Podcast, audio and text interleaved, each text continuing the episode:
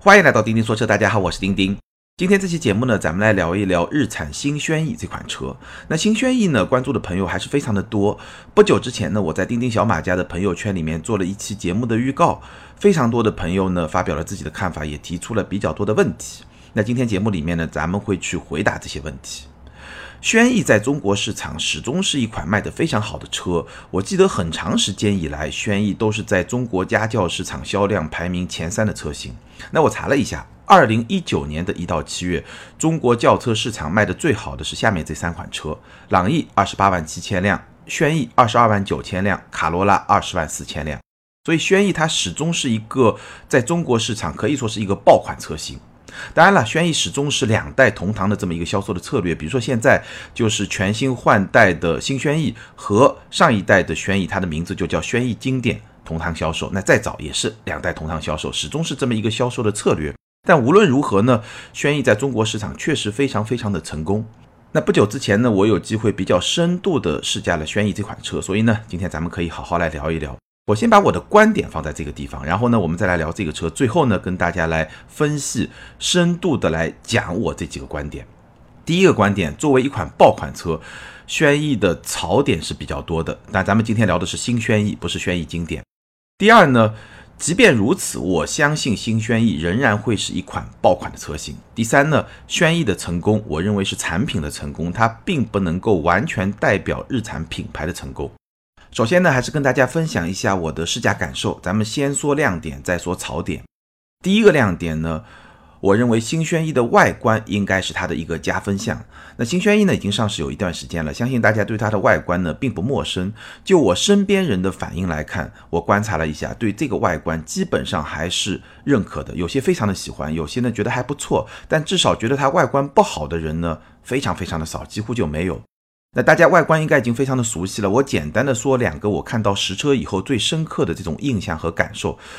第一呢，新轩逸的外观相比上代车型，它确实更加的运动了。当然，你可以通过非常多的车身的细节，包括它的线条，能够感知到这种运动。但其实更重要的是，在整个车身的比例这么一个最关键、最核心的层面上，新轩逸确实比上一代车型它更加的运动了。因为这辆车它的车身的宽度比上一代车型增加了超过五公分，而车身的高度降低了超过五公分，整个车身的重心是降低了一点七厘米，所以呢更宽更低，那它整个的车给人的这么一种视觉的感受就是更加的低趴，而且呢更加的稳定。那这个其实是非常重要，让一辆车变得更加运动的一个基础，就是这辆车基础的车身的比例发生了变化。这个有点像人，对吧？你要是一个经常健身的人，那你的肌肉就非常的粗，所以呢，你会给人的一种感觉就是你，比如说你的手臂，你的手臂的长度肯定是固定的，对吧？但你经常练的话，它就会宽度就会变得非常的粗，那这种比例关系就会让别人觉得你非常的健壮。这个道理其实是一样的，所以呢，第一点就是新轩逸它确实整个车身变得更加的动感，更加的运动，这个其实非常重要，而且它的重心的降低，车身的变宽变低，我待会聊到驾驶感受的时候，其实也是有影响的。那第二个在视觉上非常明显的特征就是新轩逸它确实和天籁长得非常非常的像，所以呢，把它叫做小天籁是完全没有问题的。但你也知道，这就是。日产品牌新的家族化的一些设计的语言，包括 V Motion 二点零的这么一个设计，整个车头格栅，哎，就是这么一个固定的形式。C 柱有那么一点点，就有一部分它其实是有一个黑色，好像是打断的那种感觉，然后有那么一点点悬浮式车顶的那么一点点的感觉。整个 C 柱的造型跟天籁也是非常非常的像。那么这么一种外观的设计呢，其实我不太确定对天籁会不会是一件好事情，但是对轩逸一定是好事情。对吧？你看到轩逸以后，还是会觉得这辆车会更加的高级。所以呢，外观不多说，但是就从这两点来说呢，我觉得轩逸的外观一定是一个加分项，一定是它的一个亮点。好，第二个亮点，其实我觉得比外观可能更明显的会成为这辆车的亮点，就是它的内饰。我试驾的这辆车是十四点三万的一个顶配的车型，这个版本的内饰，毫不夸张的说，绝对是甩开同级竞争对手几条街。这个内饰完全可以用豪华这个词来形容。说实在话，我看到这个内饰是有点惊呆了那种感觉。就是我记得我在车展现场是看过静态展示的轩逸的展车的，但是呢，我试驾的这款车，我其实拍了一个视频，大家可能在我们的微信订阅号或者微博一些平台也已经看到了。你去看这个内饰，确实非常的惊艳，非常的豪华，而且我觉得这个豪华感比我在车展上看到的那个展车会更强，整个内饰的感觉会更加的高级。事实上，在朋友圈里面我发了一张内饰的照片，然后让大家哎来提问关于这款车有什么问题，非常多的朋友是把这辆车直接就认成了是天籁，所以这个内饰非常有质感，大量的软质的材料加上皮革，甚至说我的腿，我坐在前排。驾驶席上，我的右腿，如果说我在踩油门或者踩刹车的空档要往右面靠一靠，膝盖靠腿的那个地方，它也是有皮革包裹的。然后呢，大量的软质材料和皮革上都是有非常多的缝线。然后它的座椅是一个菱形的缝线，真皮和仿皮混搭的这么一个座椅。而且那辆车它的内饰是一个浅棕色。略微有那么一点点偏黄的这么一个内饰，其实我个人不太喜欢这种棕色啊、黄色的内饰，但是它这个颜色调的非常有豪华感，非常有质感，而且呢不讨厌，至少我不讨厌。所以整个的内饰的这个质感真的，我觉得怎么吹都不过分。以它这个价格，以十四万的这么一个价格，如果说终端未来还有一到两万的这么优惠，以十二到十三万的价格拿到这么一个内饰，我觉得在这个层面上应该是没有任何人可以去挑剔的。那这个内饰的实用性呢也不错，挡把前有一个放手机的区域，这个区域不是特别的大，也不是特别的深，但是呢比较规整，放个手机呢刚刚好。如果你放个钱包呢，也没有什么问题。然后呢，有两个比较大的杯架，中央的扶手箱呢也是相当的大，只不过呢，它的车门板内的这个储物空间就会不是特别的理想，因为比较浅，你放一瓶水啊，它摇摇晃晃，一不小心还会晃出来，所以这个稍微会差一点。但整体来说，实用性是不错的。前排有两个 USB 接口，还有一个点烟器，所以整个的内饰，无论说是从它的实用性，还是说从它的质感，我觉得特别需要表扬的是质感，这个再怎么吹都不过分，非常非常的出色，这是第二个亮点。那第三个亮点呢，当然就是它的空间。轩逸的后排腿部空间差不多是一拳半的空间，以我身高一米七七这么一个身材来衡量的话，在同级呢是属于一个比较出色的这么一个水平。当然了，你可能在很多媒体上看到，轩逸的轴距是达到了二七幺二毫米，那这个数字在同级中是一个比较领先的水平，因为像卡罗拉和雷凌就是二七零零嘛，然后大众系的很多我记得是二六八八，比如说朗逸，对吧？只不过呢，在轩逸这辆车上，它这个领先的轴距并没有带来领先的后排空间，它的后排空间其实和朗逸也差不多在一个水平上。那为什么说多出来的那么三四公分的轴距没有转变成更多的空间呢？我觉得。可能是因为它的座椅还是会做的比较厚。待会我们说它一个很重要的亮点就是它的座椅，沙发嘛，沙发厂对吧？日产沙发厂，所以它的座椅可能会做的比较厚，所以它的后排的腿部空间呢，就是一个一拳半，在同级里面比较出色，但也没有比同级比较好的一些车型，比如说朗逸有一个明显的再提升，这个是没有的。但是呢，你说一拳半的腿部空间够用吗？那当然是完全够用了。后排的头部空间呢，就是比较局促了，差不多对我来说只有一指。稍微有一点顶头的感觉。如果说你身高超过一米八的话，我相信这个后排是会有点顶头的。而且呢，因为它搭载的是非全景天窗，所以它的天窗其实离后排的头顶是比较远的。那也会带来一些比较压抑的这么一种感觉。当然，我的试驾这款车呢，因为它的内饰是一个浅色的内饰，所以呢，整体上不会特别的压抑。但是如果说你选择一个黑色内饰的轩逸，你身高又比较高，坐在后排可能会觉得比较压抑。大家可以去感受一下，如果说你要买这款车的话。后排的中央呢是有一个不是特别大的隆起，所以呢，我觉得后排如果要坐三位乘客的话呢，短途应急用是没有问题的。但是长途的话呢，因为它整个车身的宽度也不是特别的宽，可能也不是特别的理想。但无论如何，后排空间对于一款紧凑级的轿车来说，我觉得也几乎或者说也算得上是它的一个亮点。好，第四个亮点就是大家一直在说的沙发厂轩逸的座椅，确实非常的软。你称它为沙发一点问题都没有，非常的舒适，尤其是前排。那后排的座椅呢，同样非常的舒适。但是呢，我觉得后排的座椅呢，我也没有办法给它打一百分，可能也就是九十分或者八十五分这么一个水平，因为我还是能够找到它比较明显的几个小的瑕疵。第一呢，就是它的坐垫呢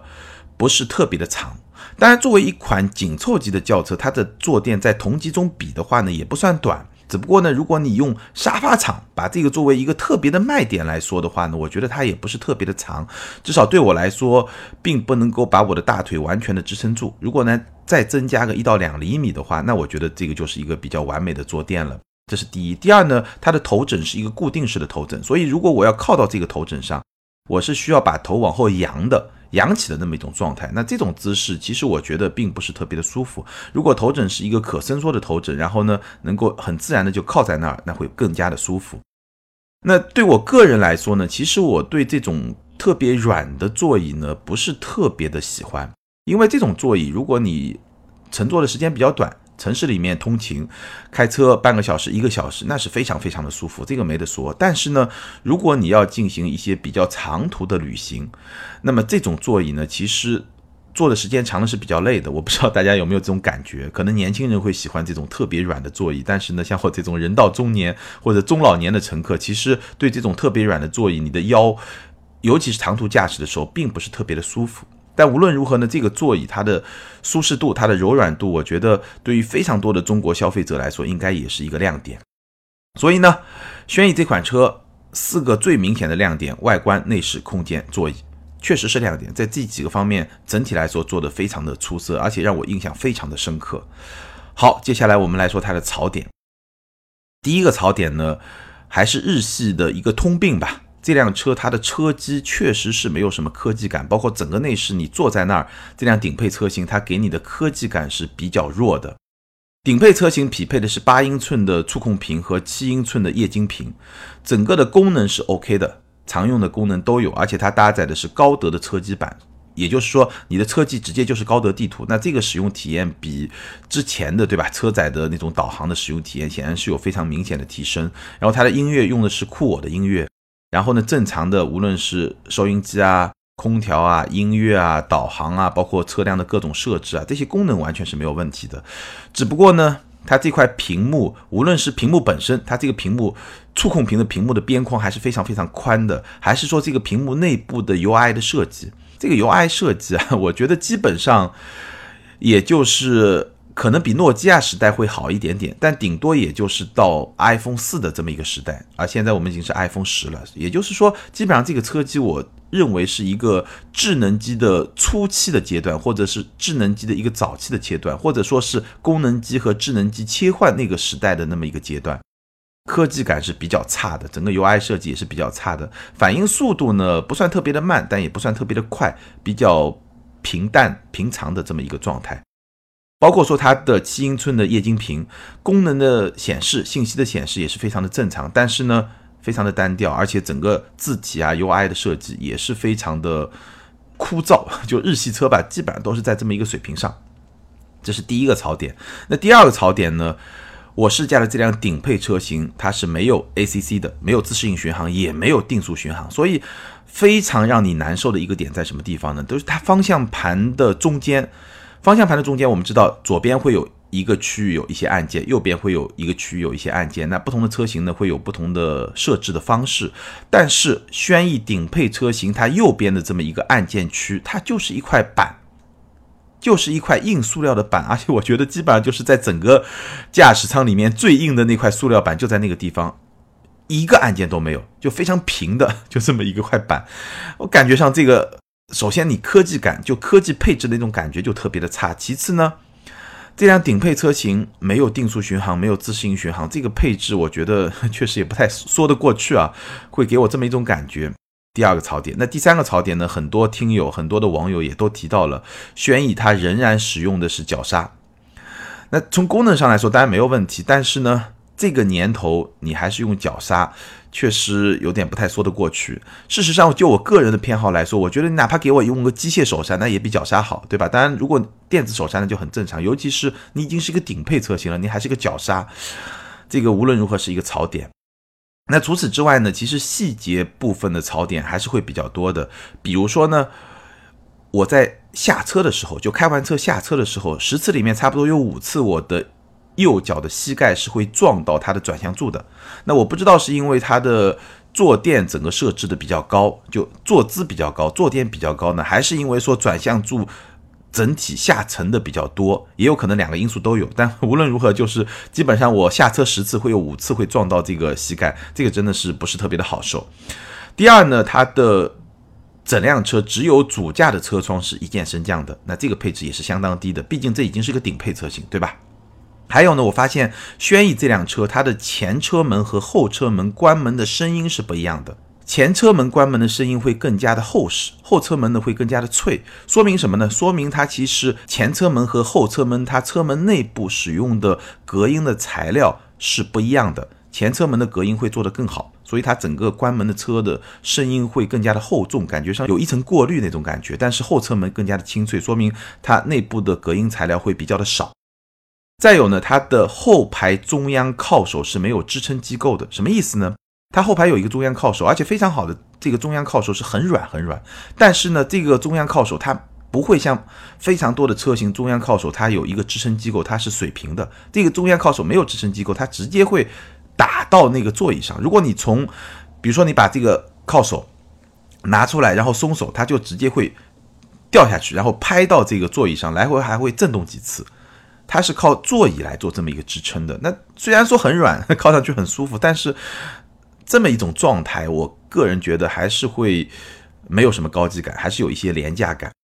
再有呢，它的后排是没有 USB 接口的，但是有空调出风口。后排没有 USB 接口，在今天这个时代，我觉得还是对于后排乘客来说，使用便捷性会有一些影响。还有一个呢，我不知道是我试驾车这个这辆车本身的问题，还是轩逸的普遍性的问题，我不是特别的确定啊。就是说，这辆车的后备箱经常打不开。经常打不开，而且不仅是说我站在车外，用手去摁那个键打不开，而且呢，我用车钥匙去打开也经常打不开。经常呢需要在车内，它在方向盘的左下侧有一个按键，哎，经常需要通过这个按键才能打开。所以我不知道这个是这辆车个案的问题，还是说轩逸所有车都有这个问题。咱们的听友里面，如果说你是轩逸的车主，你可以在下方评论告诉我，你的车会不会遇到这种问题，就是后备箱打不开的问题。所以呢，我说了那么多，就是作为一款在中国市场能够卖那么好的车，然后还有那么多的槽点，确实不是特别的常见，跟我们之前聊过的朗逸不太一样。朗逸我说过，它是一个木桶车型，就是各个方面非常的中庸，非常的均衡，没有特别明显的弱点，也没有特别明显的槽点，但是呢，有几个。亮点是做的比较出色，哎，所以卖的特别的好。但是轩逸呢也卖的特别的好，但是呢，我发现这款车居然能够被我找到那么多的槽点，这个真的也不是特别常见的这么一款车。好，我们接下来来聊一聊轩逸这款车的驾驶感受，这也是很多朋友非常关心的部分。分两个部分来聊。首先呢，我们来说它的动力，然后呢说操控。动力方面，我们知道。新一代的轩逸其实相比上一代的轩逸并没有明显的变化，全系仍然匹配的是1.6的自吸发动机加上 CVT 的变速箱。那从动力参数上来说呢，相比老款车型是增加了13马力，达到了139马力，169牛米。但是这个增加的13马力呢，从实际驾驶来说呢，感觉并不是特别的明显。好，我们来说这款发动机在新轩逸上它表现出来的动力储备。大概可以这么说吧，新轩逸这个动力系统1.6自吸加上 CVT，它的动力储备相比同级产品，比如说大众朗逸、福特福克斯、本田思域，相比朗逸的1.5自吸、福特的1.5自吸、本田的 1.0T，动力是要更好的，大概能好个百分之十吧，就感觉上大概是这么一个水平。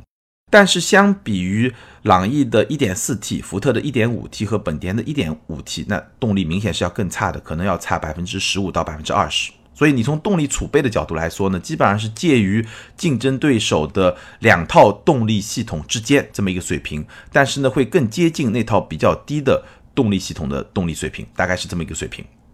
那如果说单从这款车本身来说呢，我觉得这个动力储备是完全够用的，哪怕你车速到了八十和九十以上，仍然可以比较稳定的去加速。那我在高速上也体验过这款车，在高速上限速一百二十公里每小时的高速上，你要去超车的话，完全是没有问题的。所以动力储备是够用的。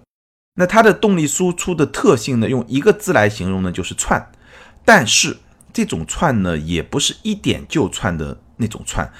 而是有一个临界点，这个临界点呢，可能是在油门踏板差不多百分之十深度的这么一个地方。你轻点新轩逸的油门，这个车是没有动力响应的，或者说是几乎没有动力响应的。但是到了这么一个临界点，可能在油门踏板百分之十深度的地方，到了这个临界点以后，它动力会突然输出，所以呢，你会觉得窜，它是这么一种窜。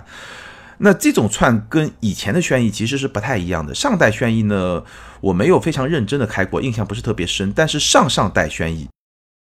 我其实比较认真的开过，而且印象非常深，就是那辆车它就是那种一点就窜。油门你轻点油门，它就马上去窜。但是新轩逸和上上代轩逸这种窜呢，其实已经不太一样。我觉得应该是日产想把这个油门调的不那么的窜，它应该是有这么一个意图在里面的。但是呢，调出来的结果呢，就是不是一点就窜，但是呢有一个临界点，过了临界点就会窜。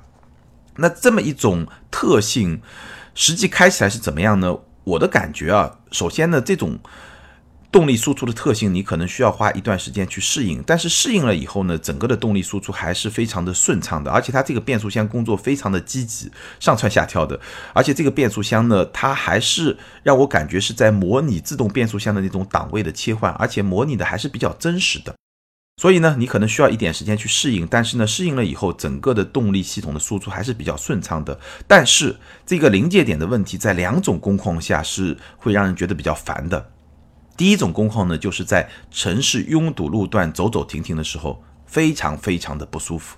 因为你轻点它不动，你稍微点重一点它就窜，所以这种工况真的是有点难受。第二呢，就是这个是我个人经常会遇到的一种工况，就是我们家小区楼下它有一部分停车位在小区的外面，就是临街有一些商铺。然后这个商铺门口的一些停车位呢，也被小区的物业搞定了，所以呢，我们也可以去停车。但是呢，这个停车位呢，它是有一个斜坡的，所以呢，你需要倒车倒到这个斜坡上停车，然后就麻烦了。轩逸的这个油门，我在倒车的时候倒档，对吧？倒车的时候轻轻点的不动，点大一点的它就窜。但是你知道，这停车这个空间本身就非常的局促，所以你要一窜，很容易就撞到后面的这个台阶，因为这个斜坡后面就是人行的那个台阶嘛，所以停车非常非常的难。在这两个工况下，这个轩逸油门的这么一个临界点的问题，我觉得是比较明显的。不过呢，后来我发现了一个解决方案，一个非常非常好的解决方案是什么呢？就是你选择 Eco 模式。轩逸有一个 Eco 模式，就经济模式。你选择了这个 Eco 模式以后呢，这个临界点问题，这个窜的问题几乎就被解决了。选了 Eco 模式以后呢，轩逸就像是一款什么样的车呢？我就这么说吧，它现在是一百三十九马力，对吧？你选了 Eco 模式，它就变成了一个八十马力的车，动力会明显的减弱，但是呢就不会窜了。所以呢，在这两种工况下，我觉得如果你真的买了这个车，你又觉得这个窜这个临界点的问题比较难受的话，那我建议你在这两种工况下，尤其是你经常会遇到的城市走走停停的这么一种工况下呢，你可以选择 Eco 模式，Eco 模式能够比较完美的去解决这个问题。好，我们再来说操控。那轩逸这辆车从操控的角度来说呢，首先它转向，呃，在低速的情况下是非常轻的，但是呢，车速过了大概三十到四十吧，三十到四十公里每小时以后呢，整个转向就会变重，但也不会特别的重，是一个比较中性的转向。那整个的转向的手感呢还是比较顺的，然后呢，它整个的转向中央的位置呢还是有一个比较合理的虚位，在低速的情况下呢，虚位会比较明显。也就是说，比如说你在车库对吧，刚刚启动这辆车的时候。慢速的蠕行过程中呢，你去打方向，往左打五度，往右打五度，这个车头几乎是不动的，所以虚位还是会比较明显。当然，你车速上来以后呢，就没有那么明显了。整体来说呢，轩逸的转向它的指向还是比较精准的。那车身对整个转向的响应呢，不会特别的敏捷，但也不会特别的拖泥带水，就是一辆比较家用的这么一辆车的感觉。那很多朋友会关心说，轩逸这辆车开起来飘不飘？因为老轩逸会给人一种高速发飘的一种感觉，所以很多朋友会问：哎，新轩逸开起来飘不飘？那我可以非常明确的告诉大家，新轩逸在跑高速的时候基本上是不飘的。那有很多原因啦。首先我刚才说了，这辆车它更宽。更宽的车它一定会更稳，对不对？而且它更低也会更稳，它的重心降低了一点七厘米。你别看只有一点七厘米啊，我记得这一代的凯美瑞重心降低了一厘米，但就这一厘米，当然也有一些别的悬架调教啊、车身的刚性啊，也有别的原因。但就是重心降低一厘米这一点，让整个凯美瑞这一代的操控的特性相比上一代有了非常明显的提升。那轩逸呢，重心降低了一点七厘米。一点七厘米，其实是一个非常明显的一个降低。所以呢，这辆车它整个在高速上的这种稳定性是有一个非常明显的提升的，高速基本上是不飘的。那为什么用基本呢？基本不飘的意思，往往就是说在某些特殊情况下还是会有点飘，对不对？没错，就是说这辆车在高速过弯的过程中，它的稳定性其实还是比较一般的。就拿我们上一期聊的。上上期就拿我们上上期聊的福克斯来说的话，轩逸在高速过弯时候的这种车身的稳定性，相比福克斯是有明显差距的。它整个的侧倾会更加的明显，而且呢有那么一点点发飘的感觉。所以说，轩逸并不适合激烈驾驶。那从舒适性的角度来说呢，轩逸当然是做的比较好的，因为它整个底盘的调教就是偏舒适的这么一个调教。如果是遇到一些比较小的颠簸或者说路面的接缝的话呢，滤震效果是非常出色的。而且呢，它的这种滤震呢是有一定的隔绝感的，跟朗逸的那种舒适还是不太一样。它的这种舒适是有一定的隔绝感的。然后呢，如果说你遇到那种长波形的那种路的话呢，有一点点坐船的感觉，但是呢，它。坐完船以后呢，来回呢会晃两下，差不多也不会太多，会晃两下，然后呢把这个长波形的这么一个路段的这个震动呢过滤掉，所以整个的悬架呢还是会比较软。那如果说是遇到一些比较大的颠簸的话呢，车身会有一些小幅的晃动，因为它整个悬架还是比较软嘛，所以车身还是有一些小幅的晃动。只不过呢，这个晃动不会特别的剧烈，还是在一个可控的范围之内，所以呢，整体上这辆车的舒适性呢还是不错的。那要整体来评价这辆车开起来的感觉呢，我觉得还是一辆偏舒适的家用车。但是呢，它的操控品质相比于老轩逸来说呢，还是有一个比较明显的提升。那这个提升的最重要的原因，一方面是基于它整个车身基本的物理性质的一些变化。对吧？更宽、更低，重心更低，然后也包括悬架调教上的一些变化。所以这辆车呢，还是一个家用车，但是呢，开起来会更稳一点的这么一个家用车。大概驾驶感受是这么一种感受。好，基本上把这辆车的试驾感受说完了以后呢，我们简单说一下轩逸的几个配置。如果你要选的话，怎么来选？我觉得呢，结论非常的清晰。首先来说，轩逸呢有六个配置。售价区间呢是十万九到十四万三，六个配置，两个手动挡，四个 CVT 的版本，分别是舒享、悦享、智享和奢享。最低配和次低配是有手动车型和 CVT 的车型，就是无级变速箱的车型。那两个次高配和高配呢，就只有 CVT 的车型，大概是这么六个配置。那我觉得最值得推荐的只有一款车型，就是它的悦享，也就是次低配，手动挡是十二万，那自动挡是十二万九千九，也就是 CVT 无级变速箱是十二万九千九。原因很简单，盖板实在是太盖了，我真的是有一段时间没有看到说某一款车的盖板配置那么低。盖板的车型，它没有头部气囊，没有前排侧气囊，没有倒车影像，没有电动天窗，没有八英寸的触控屏，没有 LED 的日间行车灯，没有后排出风口，而且是钢制的轮圈，塑料方向盘，织物座椅，后轮还是一个鼓刹，所以这个配置真的是非常非常的低。但是呢，次低配只贵了一万一，就可以把我刚才说的所有东西都给你加上，而且呢是铝合金的轮圈，真皮方向盘，仿皮座椅和后轮的盘刹。所以这一万一，我觉得不是说超值的问题，而是说没有这一万一就绝对不行的问题。所以呢，轩逸最推荐就是自动挡嘛，我相信自动挡买的人会更多，十二万九千九。那如果你能开手动挡的话，十二万也没有问题，就是它的次低配悦享。那再往上走呢，智享又要贵四千块钱，会增加主动刹车和原厂的行车记录仪。那四千块钱加一个主动刹车和原厂的行车记录仪，你说值不值呢？我觉得是值的，但是呢，意义不是很大。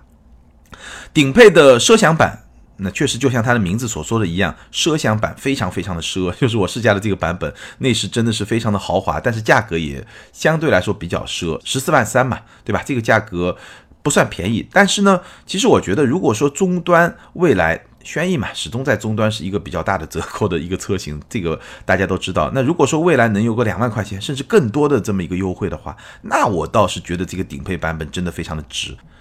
好，新轩逸这款产品本身咱们聊完了，接下来呢，跟大家聊一聊我在节目开头提出的几个观点。首先，第一点已经不用再说了，对吧？作为一款爆款车，新轩逸的槽点是比较多的，我刚才已经说了非常非常的多的槽点。那第二点呢，我觉得需要跟大家解释一下，为什么新轩逸有那么多的槽点，我仍然认为它会是一个爆款呢？因为新轩逸的亮点非常的突出，而它的槽点虽然比较多，但是是可控的。什么叫槽点可控呢？就是说这些槽点，我认为并不会对它的销售产生非常直接和决定性的影响。我们简单来分析一下，比如说全系1.6自吸发动机，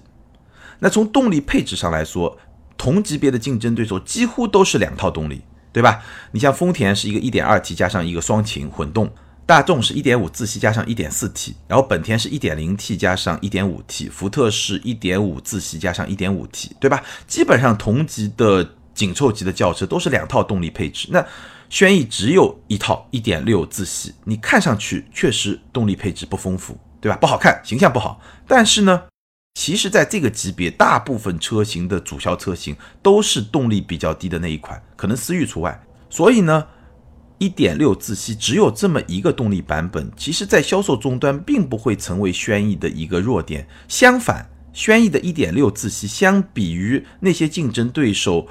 动力比较低的那个版本，动力还要更好一点，反而可能会成为它的一个小小的优势，对不对？再比如说，顶配没有 ACC 自适应巡航，没有定速巡航，确实形象也很不好，对吧？尤其是那个方向盘那一块空空如也，那块硬塑料很难受，看上去确实有点低级。但是同级车型的中低配的主销车型很多也没有 ACC，也没有自适应巡航，